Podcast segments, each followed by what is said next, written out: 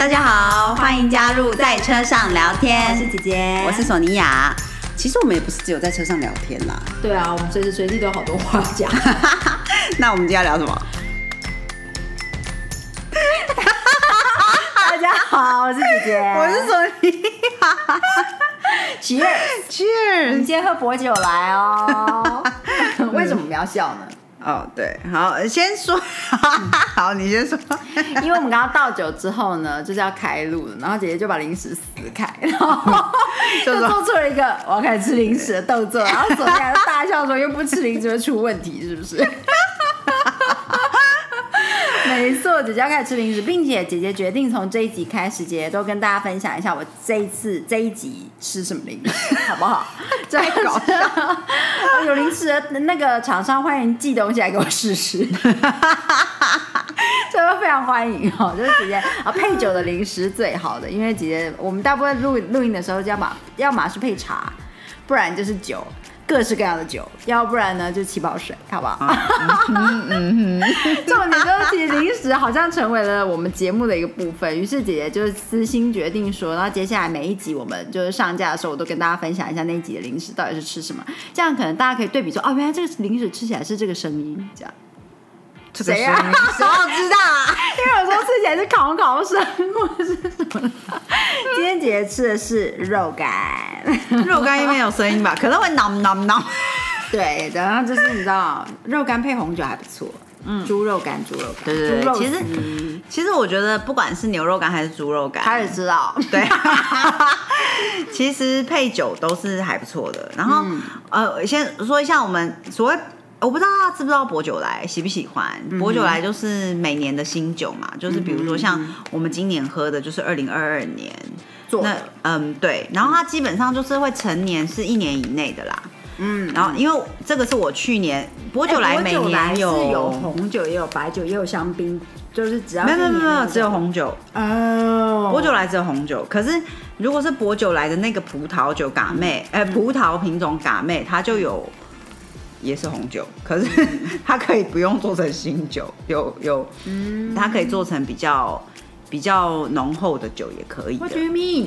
就薄酒来的那种葡萄，它其实也可以不用只做薄酒来。对对对对对。所以薄酒来不是所有的葡萄做一年内把它装瓶都叫薄酒来，是要某一种葡萄做的。对对对，只有嘎妹这种葡萄才是薄酒来的葡萄品种。天哪，在谈薄酒来的时候，姐姐仿佛成为一个红酒小白。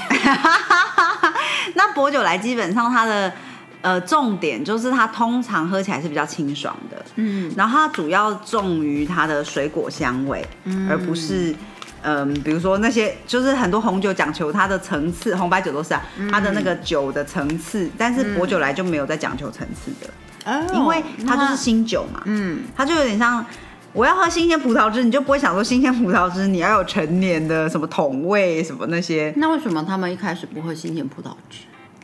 我想其实古人说不定就是 把它当新鲜葡萄汁喝。对 对、嗯、对，然后反正这就是每年在十月左右就都会有一个薄酒来的开瓶日。哦，对对对，然后全球对都同一天，全球会在同一天、嗯、大家一起办的一个活动这样。然后就是开瓶是瓶子，并不是说装瓶日哈。我不是不是不是，嗯、对，当然是提前会装瓶。嗯，然后二零二二年就会喝二零二二年的薄酒来。OK，所以薄酒来会过季，对不对？就如果你嗯隔年了，然后买到去年的去年的，哎，不一定哦，因为现在有很多薄酒来也讲求它可以成年。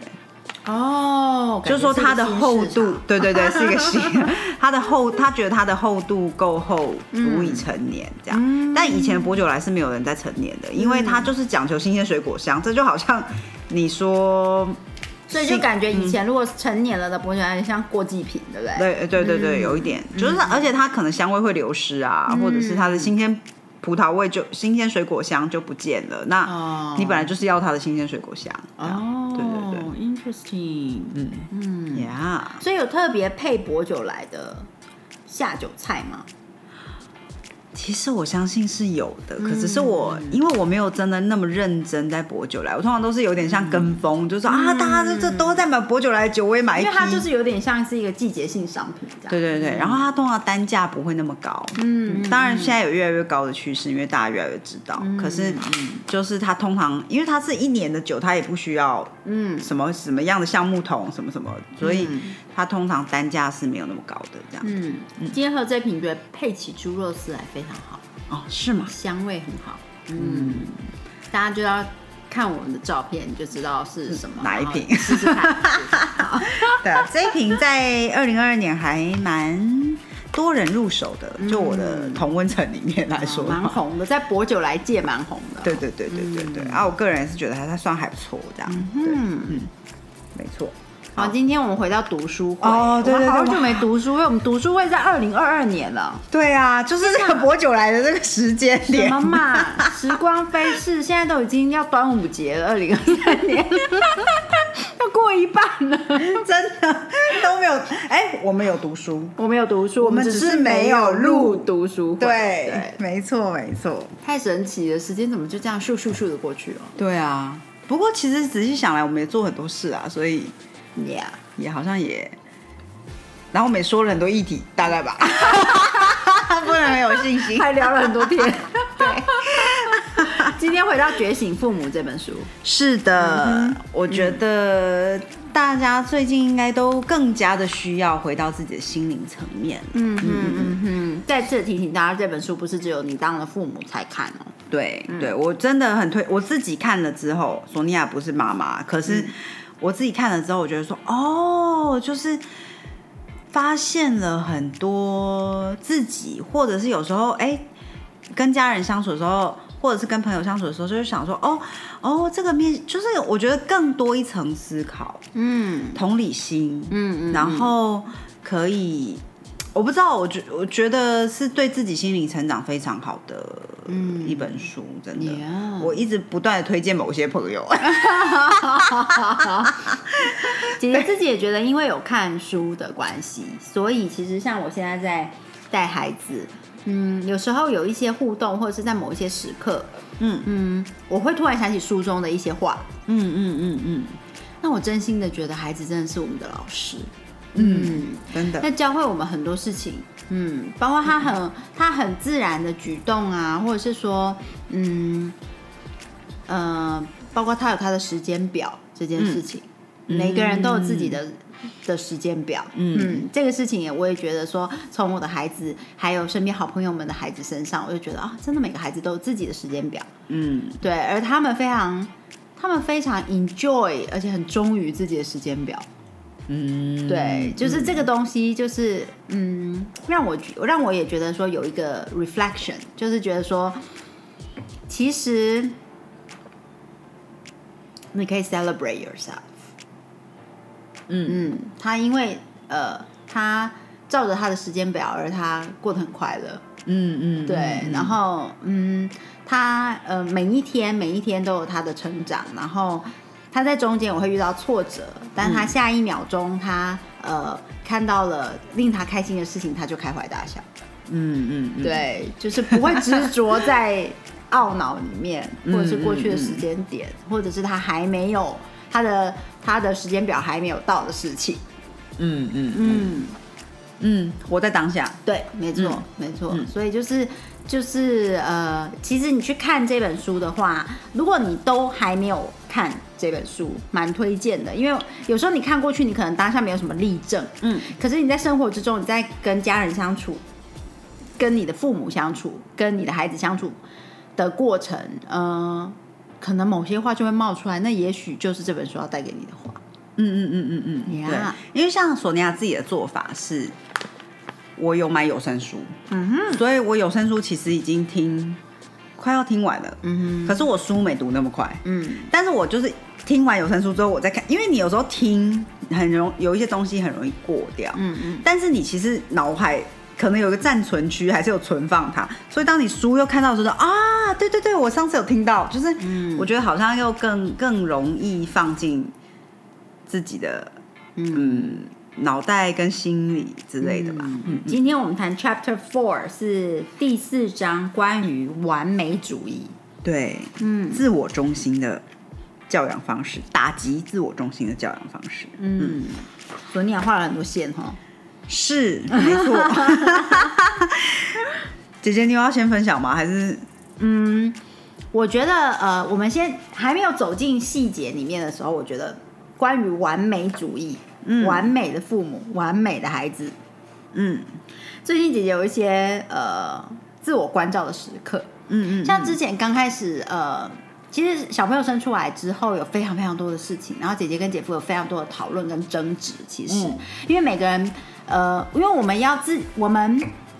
呃，身为父亲跟母亲都要去适应有孩子的生活，嗯嗯，然后再来就是孩子会带来很多的快乐，然后同时有很多 to do list 上面要做的事情，嗯，每天每天的 routine 要完成的事情，嗯，那同时我们还有自己的呃工作啊，然后呃，就每天起来有本来你一天会做的事情，你的工作，然后再加上有孩子的行程，所以其实呃有时候时间蛮卡很紧。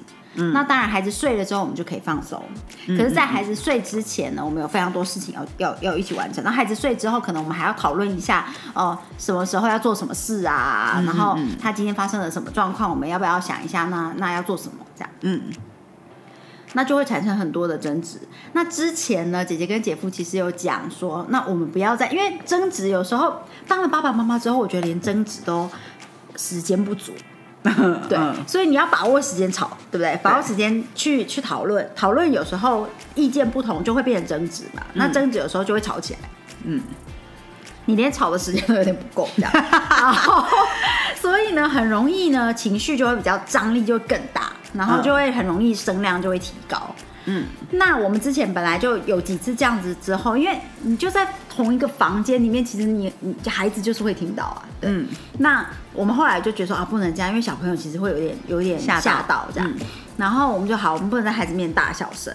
嗯，那刚开始讲说不能在孩子面前大小声，我们就变成不要在孩子面前吵架。对对，嗯，然后呃就变成说好，那我们到另外一个空间去吵。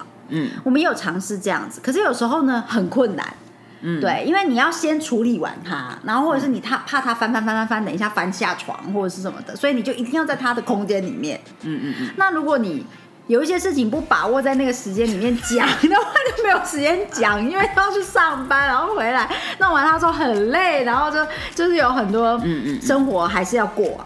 然后就后来呢？最近呢，姐姐跟姐夫开始有共识，是觉得说，那不然我们应该要好好的吵架。嗯嗯，这其实也是我们夫妻之间觉得我们的吵架的形态应该要是好好吵架。嗯，那同时呢，呃，也就如果我们能够好好的这样子吵架，其实也就可以在孩子的面前，嗯，去做一个对去做这样子的沟通，然后同时，嗯，这是我们那天讲到，对孩子也是一个好的示范。嗯，对，就是你有事情需要讨论，你有呃不同的观点，并不同意对方，嗯，但是呃你需要去表达你的观点，对方需要表达他的观点，你们需要产生共识，所以你们会有 arguments 或者是会有 debates，嗯，但是是可以好好吵架的，嗯嗯嗯嗯，对，所以这也是呃，这是我们呃就是看到 chapter 第四章的时候。我突然想到，呃，我们最近关于完美主义这一点，就曾经我们也想很完美的在孩子面前都没有争执，嗯，对。那其实起因不是因为我们真的出发点就是想要在孩子面前很完美，其实不是这样出发的，嗯，其实我们的出发点只是希望在孩子面前不要大小声，没有到真的很完美的出发点，就是不是真的追求完美主义，但是 even 这样子都很容易在孩子面前会。真会会趋近于你想要，因为你不往完美主义走你就，好像没办法达到那个状态。嗯嗯嗯。然后到后来发现，即使是觉得呃不是设定一个很完美的高标准，依旧你在这个过程里面，你会变成越来越好像要完美主义一样。嗯，对于是我们觉得，嗯，这样子不是一个。嗯，很健康的方法。对对对对对，所以我们那天有尝试好好吵架，然后在边吵的过程还转头跟艾拉说：“爸爸妈妈只是比较激烈的在讨论事情。”那艾拉反应是什么？他就是他其实会睁大眼睛，静静的听，哎，哦，真的、哦，嗯。对，他会观察。那当然，那一天他的他的情绪就会有一点，好像紧张。对对对对对。但是我们就在这个过程也是要陪伴他，让他知道说，其实就是让他知道这个是什么样的状况。嗯嗯嗯。讲解给他听的过程，有时候姐夫也会觉得好笑，很 ridiculous，因为讲的很细这样子。他想说，老婆，你觉得他听得懂吗？但是姐姐觉得，嗯。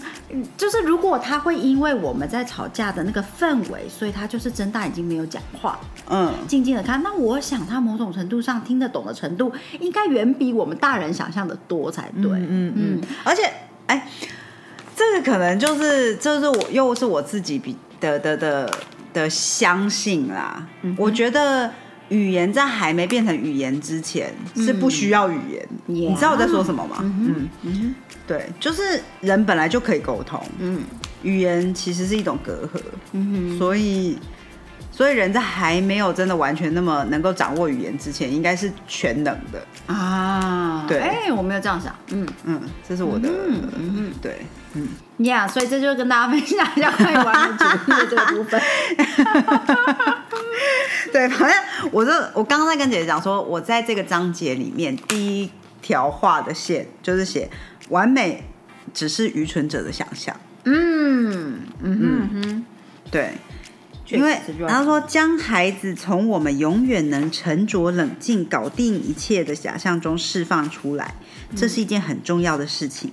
嗯，但是前提是，身为父母的我们必须先从做完美的父母的执着里面是解脱出来。嗯嗯，然后我看到的时候，我就觉得说，哦，其实像。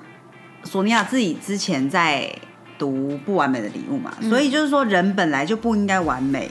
嗯，的这个部分，我我自己已经知道，我我自己已经读过很多东西，然后也上过很多课，就是我知道这本来就是真的。而且实际上，很多太完美的人，嗯，你反而会没有办法觉得他那么可爱。人就是因为不完美才很可爱的地方。嗯嗯嗯。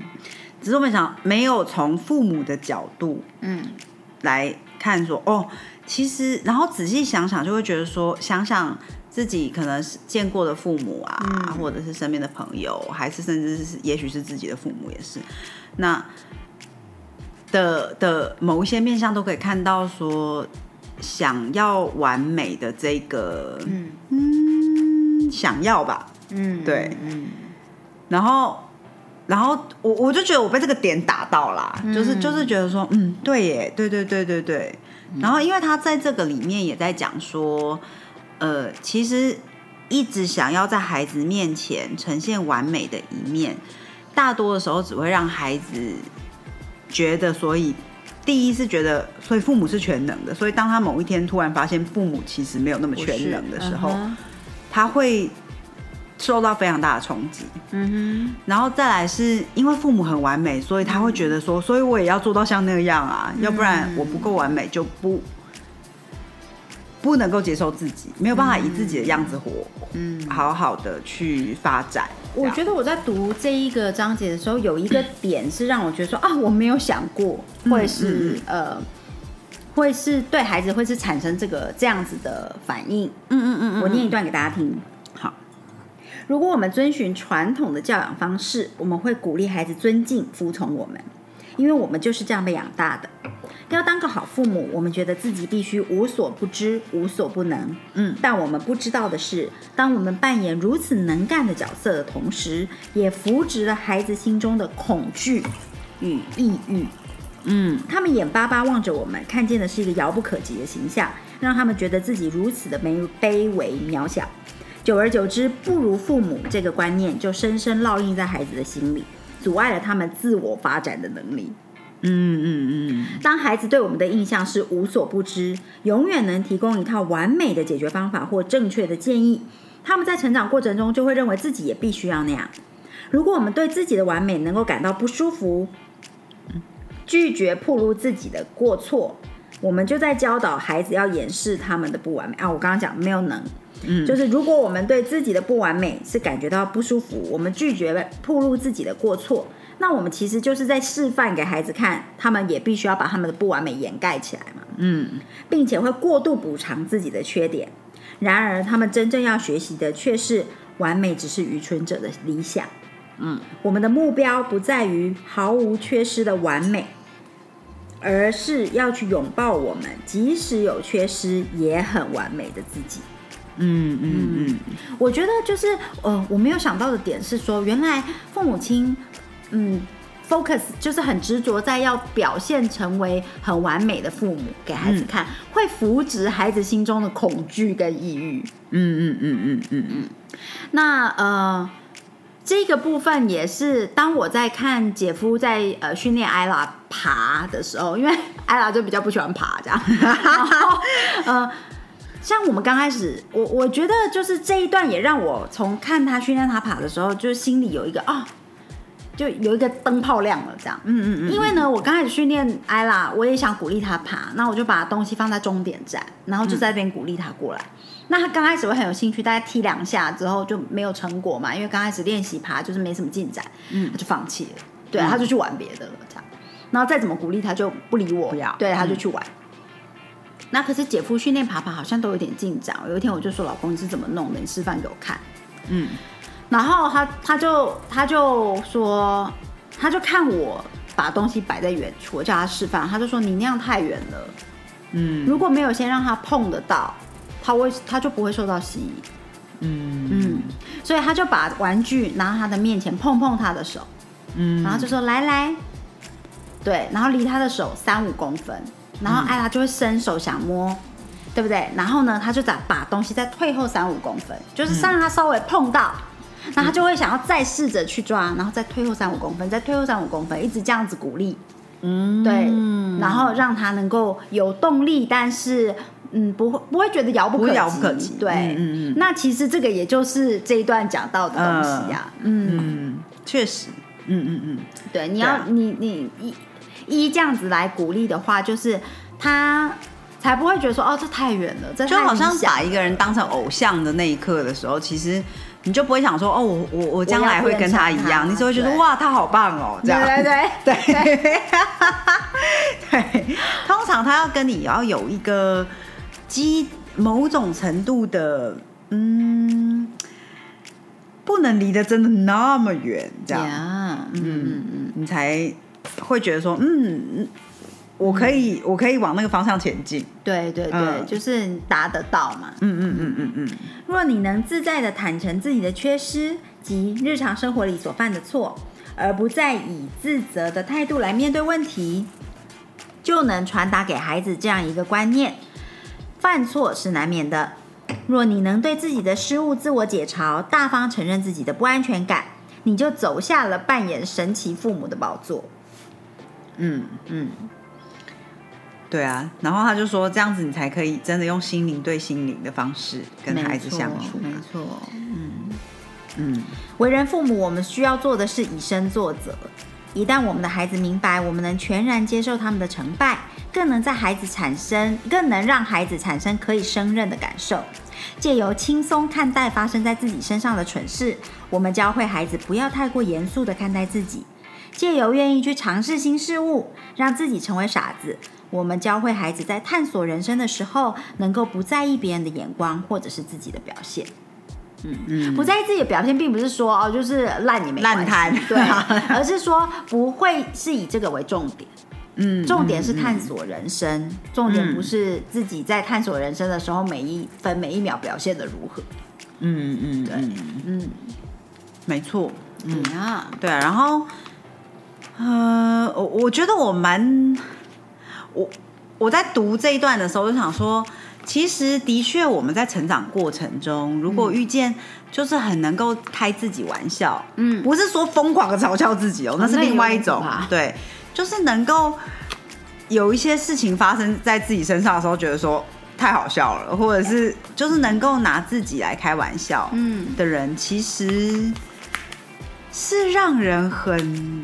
嗯，我不知道怎么形容哎，相处起来很舒适，对，很舒服的，对，嗯。嗯嗯，比较不会觉得很紧张，或者是，对对对，Yeah，那自我嘲笑的其实是有艺术的，嗯嗯，对啊，对，有的东西你自我嘲笑的点要到什么点是尊重自己，也尊重聆听者，其实这也是一种嗯。修养。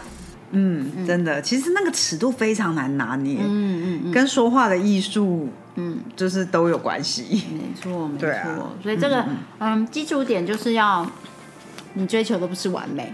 嗯嗯嗯嗯，对，我觉得就是一种自在啦。对呀，某种程度的对没错对没错。然后像呃，哎，对他这里就说到自在，我有划线，接受自己的局限，或是不在意自己的不完美，对孩对自己跟孩子都有好处。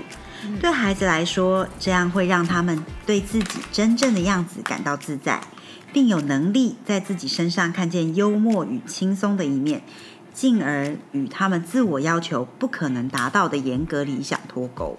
嗯哼，嗯。对啊，我嗯，我很喜欢“自在”这个词，嗯嗯嗯嗯，就是我觉得那个就是一个我很希望自己能够前进的方向。嗯，对就是随时随地无处不自在，对不对？，对嗯对，嗯嗯嗯嗯，对，因为这跟完美有关。嗯嗯 像其实，嗯，把这个书呢，你不要说是用在孩子身上，用在自己身上也是，像在完美的这一个章节里面就蛮有用的。嗯嗯嗯嗯，因为很多时候我们追求完美，但是没有发现自己在追求完美。对对。可是其实大部分的人都有完美主义的部分。嗯，我觉得只是多或少在哪一个面向，对。呀，对啊。嗯。还有哪个部分你有发现？还有从众的部分，从众，对，就是他在这个部这个段落在讲保持从众心理的那个自我。嗯哼然后我我的划线部分是借由拒绝接受如生命如其本然的样貌，我们深深陷入了自己比一般人优秀的执着里。而一个有违我们形象的孩子，我们就会觉得他跟敌人无异。嗯，就是就是他呃，他这一段主要是在讲，对，就比如说像父母可能很优秀，他的小孩假设其实是想成为一个舞蹈，就是街舞好了，嗯嗯，那他就觉得他完全跟他没有办法。不，你这个有呃语言瑕疵。哦，对不起，父母亲很优秀是在哪个部分？哦啊，对对对，好，我说父母亲假设都是常春藤的高材生好了，嗯哼，就是在学业、学术层面很优秀。对，嗯哼，那他的孩子可能也很优秀，就是看你用什么面相去看，但是至少从他父母的面相来看，那个东西不叫优秀。嗯，学业成绩不优秀就不优秀。这样，对对对对对，就是因为毕竟在他的同温层，爸妈同温层里面，嗯，他的孩子就不会是他同温层里面觉得优秀的，嗯哼嗯嗯，就是关于这个部分，他在说从，就是我们唯有放下从众的需求，才能够进入一段相互提升而且互惠的亲子关系。嗯，强调阶级的，哎，强调权威的阶级式互动已经过时了。嗯。嗯，嗯嗯，对啊，我也我也觉得这里说的很好，不知道怎么解读，但是我就是觉得，嗯。嗯，对啊，我我我觉得这个是蛮多，至少我觉得至少在我们自己这一辈，嗯，你的成长的朋友啊，或者是同学里面蛮常见的，嗯，嗯，就是你因为是说蛮常见对自己的要求是从众，还是对孩子？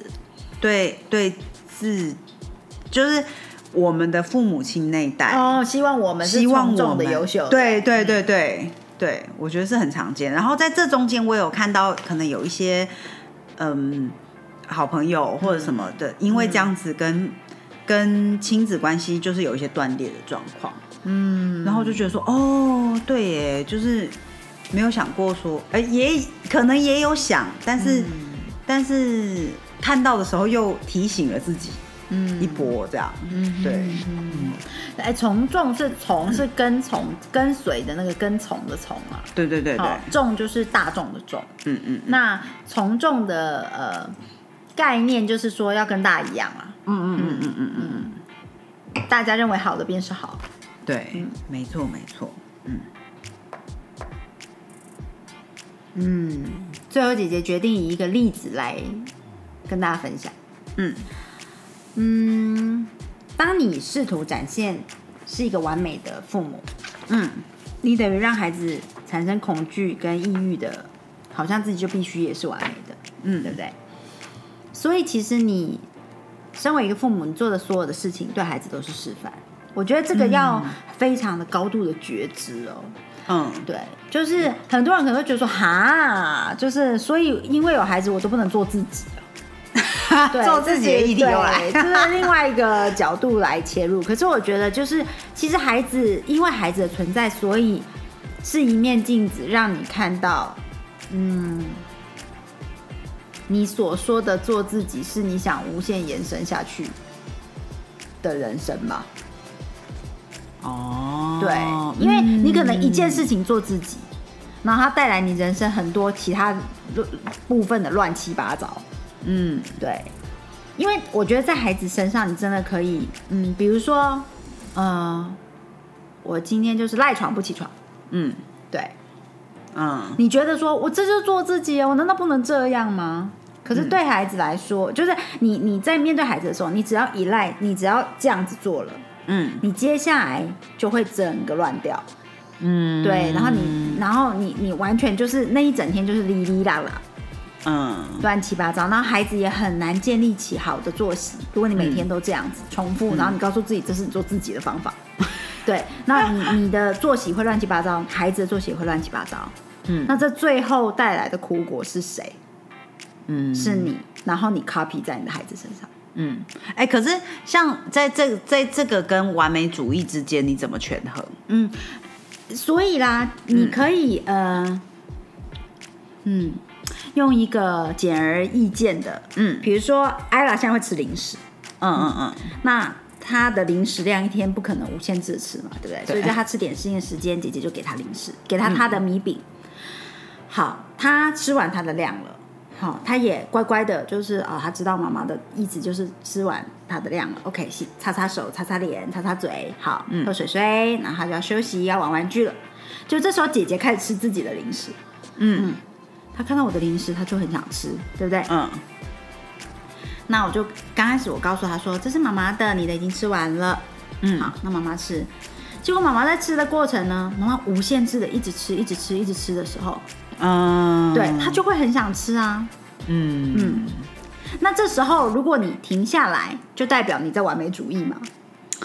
哦，嗯嗯嗯，对，就你也是啦。对你并不是说、哦，今天我展现的完美主义就是哦，妈妈是不吃零食的，还是什么？就是你知道我有的时候有一些度，有一些有一些事情的权衡，嗯没有办法一刀切。嗯嗯嗯那呃，只能说就是我觉得他在吃东西哦，我也在吃东西，这个是是一种一种一起做这件事的快乐。嗯可是当到了一个程度之后，再下去就不是快乐了。嗯，对，嗯再下去就变成过犹不及。对，再下去就变成你在示范一个坏习惯。嗯，对，那切在哪里叫做完美主义？切在哪里 叫做对不对？就是那个点，那条线你要画在哪里？超过这条线叫做完美主义，低于哎超过的那一条线叫做嗯、呃就是放纵。嗯其实只有你能够权衡，但是我相信你知道线在哪里才是、嗯呃相对比较好的。嗯嗯嗯，对。那我记得那一天，呃，索尼娅也有问我说，那如果有一天他就真的看你吃饼干，他就都要吃，他就都要吃怎么办？那我就会选择不吃。嗯那我不吃不是说我就完全不吃哦，我就会选择跟他一起吃的时候吃。嗯，就不要在 extra 的时间再吃零食了。没错，这那个像之前他看不到的，哦因为他现在还不会听 podcast。我觉得其实就就是这样子啦，嗯，就是这个是我觉得说，我希望还是能够跟他一起享受那段时光，嗯哼。但是呃，你有很多时候对孩，你面对孩子，你就知道什么叫做以身作则的重要。其实，嗯，那个真的是会马上反应的，会马上给你对，对，所以你就知道说，所谓的以身作则是这样。可是以身作则不是代表说你今天是一个普通人，然后你明天马上变圣人，这叫以身作则。嗯，对你就是当好扮呃，你就是做好你自己，然后你知道说，任何你你如果习惯把你工作后情绪不佳的情绪转嫁在孩子身上，嗯他就会成为一个会把情绪转嫁在别人身上的人。嗯，对，那个是马上就会看见的。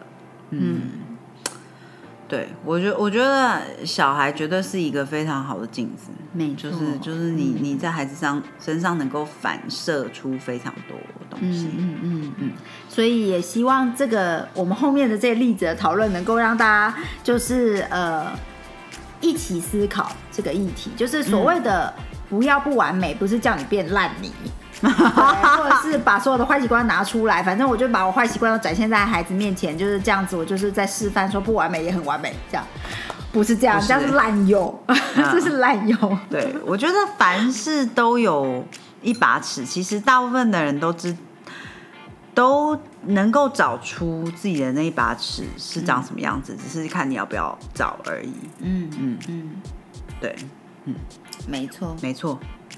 好的，今天用非常理性的方式结束了这一回。